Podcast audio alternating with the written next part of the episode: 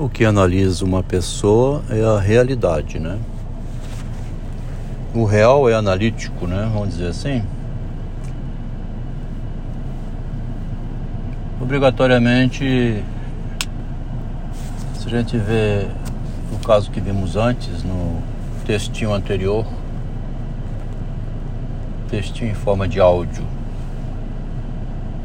onde o menininho Pedro está tendo contato com a realidade através da morte. Né? A morte do tio está produzindo no menino perguntas lógicas. Como a morte é um fato natural de qualquer animal, né? O menino vai aprendendo pela morte de um tio, porque ele tinha um sentimento afetivo com quem vivia, né? É... Afetou o garoto. Está perguntando muito sobre a morte e também pergunta à avó. A gente não sabe, né, como é que é isso na psicologia de cada um. Quando eu era criança, eu via é, a gente vê o morto, né? Antigamente tinha. Principalmente porque o morto ficava em casa. Eu lembro de uma procissão uma vez que levavam um defunto enrolado no lençol, um homem na frente, outro atrás. Entre os dois tinha um, um pau e amarrado em duas pontas diferentes, na frente e atrás, aquele corpo pendurado ali. Uma pequena procissão. Imagem que ficou na minha mente. Como não perdi nenhum querido assim da família, nenhum membro que morava comigo, que me pegava no colo ou que brincava comigo, não teve em mim a questão da morte como teve desse menininho.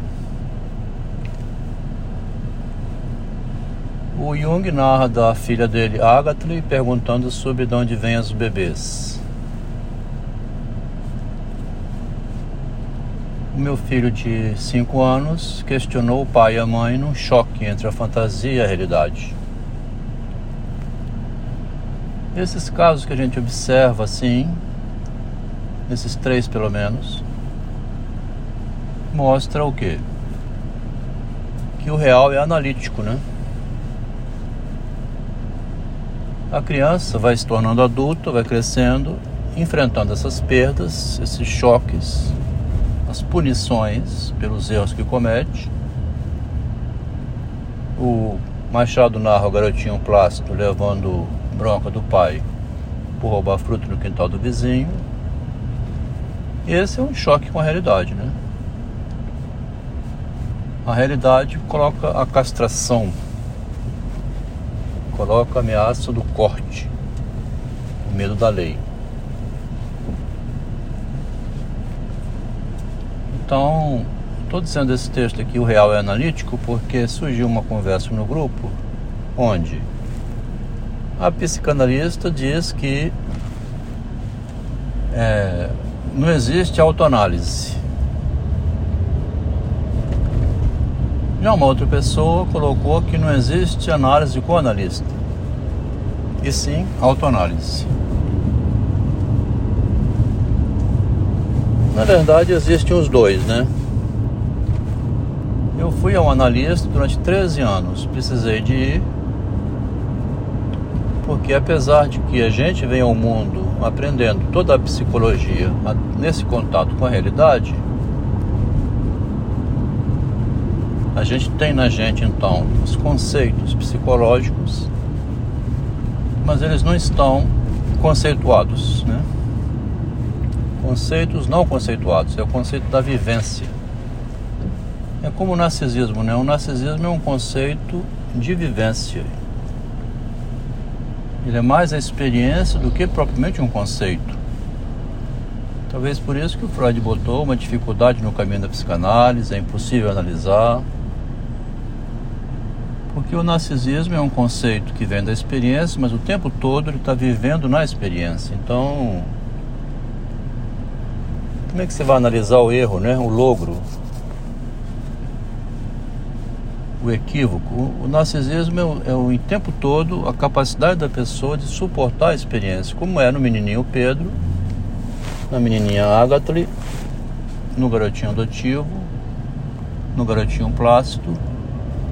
Essa capacidade de suportar o corte da experiência, a castração, né? o aviso, o medo, a ameaça, e ir se reconfigurando a cada vez que é iludido ou que cai da ilusão.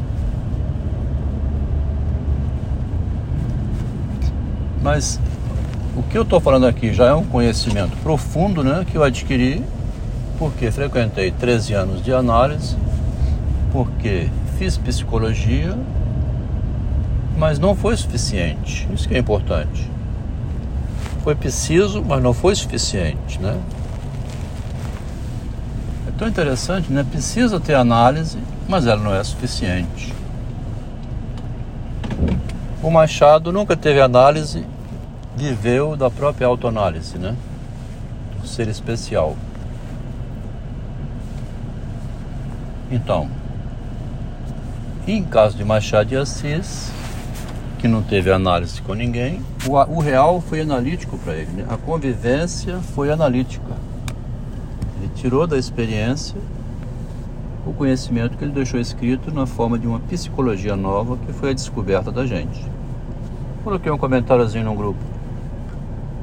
Impressionante que ninguém tenha conectado os três tesouros perdidos com o efeito a pré-coup, o efeito a posteriori, o ponto de capitão, ponto de corte, né?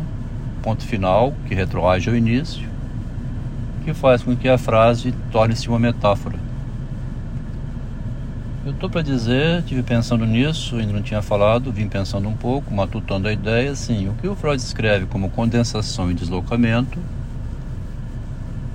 que na linguística é a metáfora e a metonímia, e que na vida real da gente, no comum, seria o substantivo e o adjetivo. Me dá a impressão que está ali também no Machado, muito embora não diga isso, que é assim, o ponto final é o encerramento do assunto, né?